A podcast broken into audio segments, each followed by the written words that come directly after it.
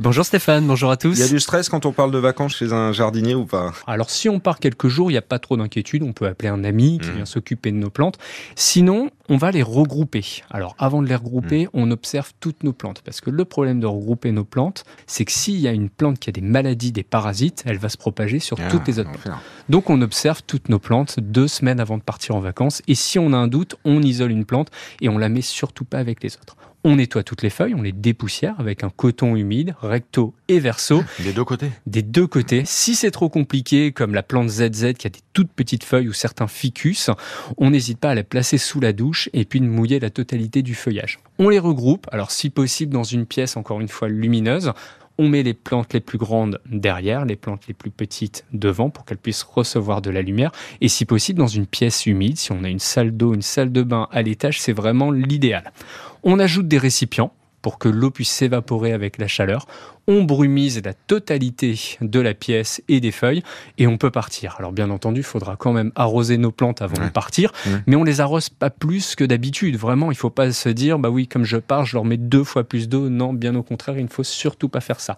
Pour les cactus et les plantes grasses, il n'y a rien à faire. Elles vont survivre pendant vos vacances puisqu'elles peuvent vivre quand même un mois sans arrosage. Donc pas de stress. Pas de stress, mais quand on revient, j'imagine qu'il y a du boulot. Est-ce qu'on peut paniquer en voyant que bah, il y a eu des dégâts On peut avoir peur. Maintenant, ça, une plante peut repartir. Une plante a toujours du mal à repartir si elle a reçu beaucoup trop d'eau. Par Ouais. contre, si elle a eu un manque d'eau, et on l'a vu pendant la Covid avec les plantes dans les bureaux d'intérieur, c'est que si elle a manqué d'eau, on peut toujours l'arroser. Donc, on va la baigner. Cette plante, si les feuilles retombent, on n'hésite pas à la baigner dans de l'eau à température ambiante pendant plusieurs, enfin pendant une bonne heure.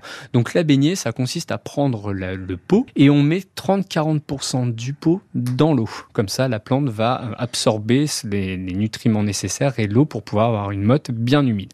Petite astuce quand même en dernier sur si vous avez quelques plantes, 4-5 plantes, on peut utiliser une- de la ficelle, de la laine. Mhm. On va mettre un récipient d'eau en hauteur, on met nos plantes autour de ce récipient, on attache de la laine à un petit caillou qu'on met au fond de notre récipient d'eau et ensuite on tend des fils de laine qu'on enfonce dans les mottes de nos plantes et en fait par microcapillarité l'eau va goûter sur, cette, sur ces fils en laine pour pouvoir arroser nos plantes. On fait ça sur du carrelage parce que ça a tendance quand même à perler donc sur le parquet c'est quand même pas très bon. Voilà comment gérer au mieux justement vos vacances et, et vos plantes d'intérieur avant, pendant et au retour. C'est signé Pierre le cultivateur, c'est sur RTL et ses précieux conseils sont disponibles bien sûr sur notre site rtl.fr.